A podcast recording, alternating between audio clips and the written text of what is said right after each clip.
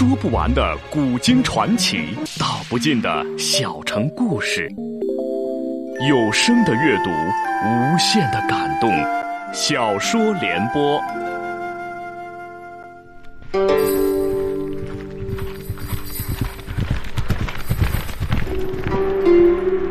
齐桓公用才无度，好酒好猎好女人，但他最爱惜人才。哪怕是曾要自己命的人，在贤相管仲等人的辅佐下，九合诸侯，荣登霸主宝座。请听秦俊的长篇系列历史小说《春秋五霸之齐桓公》，由时代播讲。管伦正要迈腿，管仲叮咛道：“谨防刺客。”不过也不要紧，届时自有人做你帮手。管伦拜谢而去，坐上公子悔的轿子，径直去了公子悔府邸。管仲朝公子悔招了招手，请坐下饮茶。不出五更便有消息。果如管仲所料，四更两刻，管伦一身血污的转了回来，还压着一个中年汉子。管仲长身而起，向中年汉子问道。你便是要刺杀公子毁的人吗？那汉子倒也是一条汉子，瓮声回道：“正是。”管仲道：“你与公子毁有仇？”那汉子道：“无仇。”有冤？无冤。管仲道：“既然你与公子毁无仇无怨，你为什么要杀他？”汉子不语。管仲将案子啪的一拍道：“你是受了何人之遣？”汉子仍不语。管仲冷笑一声道。你不说，本相也知道你是受了公子开方之遣。一丝惊异之色自汉子脸上扫过，管仲慢声细语问道：“公子开方给了你多少钱？”汉子一脸惊慌道：“没，没有，我不认识公子开方。”管仲拈胡笑道：“你不必否认，本相觉得你是一条汉子，没有对你动刑。你是不是想尝一尝刑法的滋味？”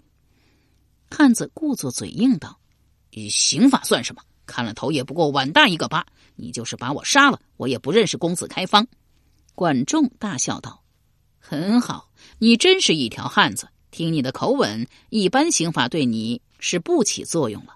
幸喜大司礼又发明了几项新的酷刑，全可一试。”他故意将话停住，观察那汉子脸上的变化。这一项刑法叫脑箍。管仲故作轻松的问道：“哎，脑箍你知道吗？脑则脑袋，箍则铁箍。脑箍，脑箍，顾名思义，把铁箍箍在脑袋上。但若仅仅用铁箍箍头是很不够的，还要在铁箍中加气子，直到脑裂髓出，方才作罢呀。”他将二目微微一斜，见到汉子面上已经出现了微妙的变化，继续说道。脑裂髓出的滋味固然不好受，但抽肠的味道也不比脑菇好到哪里。这是我说的第二种刑法。你见过鹰、雕、鹫等猛禽啄食动物吗？想必见过。鹰、雕、鹫等猛禽啄食动物时，最先下手的地方是动物的眼睛。他们用尖利的喙把动物的眼睛啄瞎。动物因失去视力而无法进行有效的反抗，接着猛禽们就在动物的肛门处下口，三两下啄出大肠头，把肠子拉出来。动物被抽了肠子，就更无力反抗了。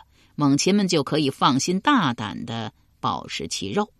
抽肠之行就来源于猛禽的啄食动作，先用刀从人的肛门剜出大肠头。绑在马腿上，让人骑着这匹马猛抽一鞭，向远处跑去。马蹄牵着人肠，瞬间抽筋扯断，被抽肠的人也随即一命呜呼。汉子的脸色有些发白，且有些许的细汗沁出。管仲端起茶杯，慢慢喝了起来。其实抽肠还不算好玩，最好玩的要把人绑个四马攒蹄。脱光衣服，把灯芯插入肚脐之内，将其点燃，在夜间作为街道照明之用，这叫灯行。你要不要试一试？”豆大的汗珠自那汉子额头上掉了下来，脸色苍白如薄。管仲将茶杯往岸上猛地一蹲，管伦将他拉出去点灯。管伦应了一声，上去去拉汉子，汉子扑通朝地上一跪：“相爷，我招，我什么都招。”刺客叫王九沟，出生之时正逢夏收，他妈上麦地里送饭，在一个干沟里生了他，又因他排行第九，故名王九沟。王九沟是个猎户，练了一身武艺。他有一个表哥叫吴三喜，在公子开方府中当差，是开方的心腹。开方见父亲死难。卯足劲儿回去当国君，不想半道杀出个公子毁，又气又恨。经吴三喜引荐，觅到了一个王九沟，许以黄金百两要他刺杀公子毁。谁料被管仲识破，坏了他的好事。管仲录了王九沟的口供，原打算先见齐桓公，好好惩治一下公子开方。将出门的时候，突然变了卦。不，这事不能告诉主公。公子悔一脸不解道：“为什么？”管仲道：“在百官之中，主公所宠爱者，一是树雕，二是易牙，三就是公子开方。树雕可使主公愉悦，易牙可使主公食甘。公子开方呢，既会打仗，又会拍马溜须。宫中还有一个少尉姬是他的亲妹。”若是把这事捅给主公，主公不治他的罪，于法不容；若治他的罪，又于心不忍，这不是叫主公为难吗？公子悔沉吟良久，道：“众府所言是也，但这事能就这么算了吗？”管仲道：“不能这么算了，我把王九沟交给公子开方，看他怎么处置。”公子悔道了一声善。管仲送走了公子悔，坐等天亮。由管伦出面将王九沟押到了公子开方家中，公子开方又惊又惧，亲手杀了王九沟，背负金条来宰相府请罪。管仲乘机又将他教导一番，并要他出私车二十乘，以壮公子悔之行。他不敢不从。有了这三百二十辆兵车相送，公子悔顺利来到曹邑，未及大统。未及红眼之从人。同折笔小内侍俱道，背述纳干之事。公子悔长叹道：“红眼红眼，真忠臣也。”录用其子为大夫，一面为代公发丧，一面遣使去行泽收葬将士之尸。次年春正月，魏侯悔改元，是为魏文公。文公布衣博冠，素食菜羹，拥车三十乘。寄居民间，安抚百姓，百姓皆以为贤。王子成父辞归齐国，留甲士三千人携手曹邑，以防敌患。王子成父回见桓公，戏言为公子悔草创之状，并述红颜纳干之事。桓公叹道：“无道之君，亦有忠诚如此者乎？齐国将要兴也。”管仲乘机向齐桓公进言。魏国草创如此艰辛，我该帮他一把才是。齐桓公道：“正是。”管仲道：“今留树劳民，不如择地筑城，一劳永逸。”齐桓公道：“然。”正欲纠合诸侯去魏国筑城，邢国遣人告急道：“敌兵又到本国，势不可挡，肯望救援。”桓公问管仲道：“行可救乎？”管仲回答道。诸侯所以使齐，为其能镇其灾患也。不能救魏，又不救邢，霸业云矣。齐桓公道：“然则助魏与救邢孰险？”管仲回答道：“当然是救邢为先了。”齐桓公轻轻点了点头，当即传檄宋、鲁、曹、朱各国合兵救行，聚于聂北聚齐。宋、曹二国之兵先到。齐桓公道。可出兵乎？管仲道：“不可。”齐桓公道：“为甚？”管仲道：“敌冠方强，行力未解。我此时出兵，劳而功少，不如待之。行不知敌，必溃；敌胜行，必疲。屈疲敌而远溃行，所谓力省而功多者也。”齐桓公连道善计，拖延待鲁诸兵道再出兵攻敌，一面屯兵聂北，一边遣谍打探行敌攻守消息。这一待便是俩月。敌兵见诸侯兵按兵不动，以为切己，攻行愈紧，昼夜不息，行人力竭，溃围而出，男女老幼齐奔聂北。内有一人哭倒在地，齐桓公举目视之，乃是邢侯叔颜，慌忙双手将他扶起，谓之道。相援不早，以致如此，罪在寡人。当请宋公曹伯一同出兵驱逐敌人。宋公曹伯闻听邢侯来到齐营，一起前来看望，一番安慰，一番声讨之后，拔寨而起，与桓公共讨敌兵。敌主乃保略之寇，哪还有心恋战？闻三国大兵将至，放弃一把火，往北飞驰而去。及至各国兵到，只见一片火光，敌人已遁。桓公传令灭火，待大火灭后，齐桓公问叔言：“故城尚可居乎？”叔言道：“百姓逃难者大半在夷夷地方，愿迁夷夷，以从民欲。”桓公便率三国人马护送叔延至夷夷，掘壕推土，修筑夷夷城，半月而就，使叔延居之。更为建立朝庙，添设庐舍，牛马素帛之类，皆从齐国运至。行国君臣如归故国，欢祝之声彻耳。事毕，宋曹二军欲辞其归国。桓公道：“魏国未定，成行而不成魏，魏恐要埋怨我等了。”宋曹二军异口同声道：“一切听从霸君之命。”桓公传令，移兵向魏。并随身携带着筑城工具。魏文公悔，闻三国兵到，出城一射相接。桓公见其大不为衣，大伯为官，不改丧服，恻然良久，乃道：“寡人借诸君之力，欲为君定都，未审何地为吉。”文公悔道：“孤以补得几地，在于楚丘，但板筑之费，非亡国之人所能办耳。”桓公道：“此事寡人一人承之。”即日传令三国俱往楚丘行宫，复运门才，重立朝庙，为之封位。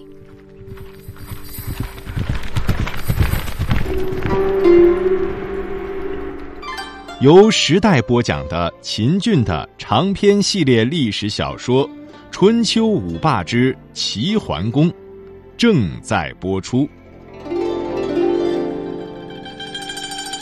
齐桓公救燕安鲁，存行抚慰，深得诸侯敬仰，纷纷遣使来贺。齐桓公大喜，饮水思源，特掘新井一口，用柴草覆盖，斋戒十日，以宴管仲。由鲍叔牙、公孙袭彭作陪。管仲至，桓公命鸣鼓击琴，唱幽歌舞。蔡姬亲持金甲为管仲敬酒，管仲饮了三觞，不辞而别。桓公十分恼怒，对鲍叔牙、袭鹏说道：“寡人斋戒十日来宴请仲父，可谓诚意，可谓敬意。他却不辞而别，原因何在？”鲍叔牙、席鹏齐声说道：“主公息怒，管仲不是无礼之人，他要走必有他要走的道理。”齐桓公怒道：“什么道理？目中无君！”鲍叔牙、席鹏不好再说什么，互相交换了一下眼色，下堂追赶管仲。鲍叔牙好不容易将管仲劝了回来，趋前几步，对齐桓公轻声说道：“主公，仲父回来了。”齐桓公背靠屏风而立，没有转身，也没有说话。公孙西鹏略略抬高了声音说道：“主公，仲父回来了。”齐桓公仍是没有转身，没有说话。管仲屈前两步拜道。主公，臣回来了。齐桓公这才转过身来说道：“寡人斋戒十日来宴请您，自以为无所得罪了，您却不辞而出，究为何因？”管仲道：“沉溺于宴乐的，就沾染忧患；厚于口味的，就薄于德行；怠慢于听朝的，就缓于政事；有害于国家的，就危于社稷。我就是因为这些而走的。”桓公叹道。我非敢妄自苟安。仲父年事已高，寡人亦老矣。仲父为寡人秉政，锥心泣血，寡人置酒不悦，乃抚慰众夫辛劳耳。”管仲回答道：“我听说壮年人不懈怠，老年人不苟安，顺天道办事，一定有好结果。夏、商、周三国乃亡于夏桀、商纣、周幽王三王之手，但这个国不是一个早上猝然就亡的。您为什么要有所苟安呢？”说毕告辞，桓公以宾客之礼拜送，送走了管仲，桓公当即罢宴，并拆除中庆。没有了中庆，无甚以悦。桓公无精打采。蔡姬为取悦桓公，邀桓公采莲为鱼，二人遂同登小舟，泛舟于池上。这蔡姬乃蔡侯穆公之妹，嫁与桓公为三夫人。她倚仗年轻貌美，屡屡与桓公面前邀宠。她见桓公阴沉着脸，以手掬水泼之。桓公无处躲避，频频摇手。蔡姬见他喂水，故意摇动小舟，左晃右荡，致使池水溅湿了桓公的锦袍。桓公大怒，弃舟登岸，对树雕说道：“这贱婢如此无礼，岂可弑君？”树雕道：“主公若厌之，不如弃之。主公不闻其声，心安也；不见其人，无厌也。”桓公道：“弃之何处？”树雕道：“遣送故国。”桓公道：“那就烦卿将他送回蔡国吧。”蔡穆公见其妹遭遣，怒道：“嫁出去的女泼出去的水，岂可遣之？其后金遣无妹，乃绝情于蔡，羞辱寡人也。左右将齐国阉人乱棒赶出。”但当内侍真的将树雕赶走之后，他有些后悔了。齐国是大国。齐桓公是霸主，树雕又是齐桓公驾前第一红人，这一干，齐桓公怎能善罢甘休？若是出兵讨蔡，如何对付？他越想越是后怕，冷汗直流。大不了再找一个后娘。蔡穆公心一横，说道：“可这个后娘找谁呢？放眼天下，能够与齐国抗衡的，一是北狄，二是西秦，也就是秦国，三是楚国。”北狄、秦国距蔡较远，一旦有事很难出兵救援。唯有楚国与蔡接壤，朝发而夕至。况那楚成王任用斗谷于兔为令尹，任贤卓能，修明国政，大有与齐国一争天下之志。自己去投他，他必然欢迎。对，投楚去。果如蔡穆公所料。楚成王闻蔡穆公来投，亲自出国相迎，代为上宾。蔡穆公感激涕零，一不做二不休，索性把蔡姬嫁给成王。成王一来贪恋蔡姬之貌，二来想把蔡国拉入自己圈内，欣然应允。为了进一步笼络蔡国，更为争霸之需，楚成王动起了讨伐齐国的念头。他将令尹子文召到了王宫，阴着脸说道。其后不得孤名，人心归向。寡人折楚汉东，德不足以怀人，威不足以摄众。当今之时，有其无楚，寡人耻之。寡人欲出兵伐齐，子文为寡人谋之。子文对道：其后经营霸业，与今儿三十年矣。彼以尊王为名，诸侯乐富，未可敌也。正。居南北之间，为中原屏蔽。王若欲图中原，非得正不可。成王道：“子文所虑是也，咱就由伐郑入手。”翌日，成王坐殿，问群臣道：“寡人欲出师伐郑，谁可为帅？”大夫窦章出班奏道：“末将不才，愿率兵伐郑。”成王大喜，遂以窦章为将，率兵车二百乘，直趋郑国。郑文公得悉楚国兴师来伐，一边命大夫冉伯率兵把守淳门，一边遣使赴齐国告急救援。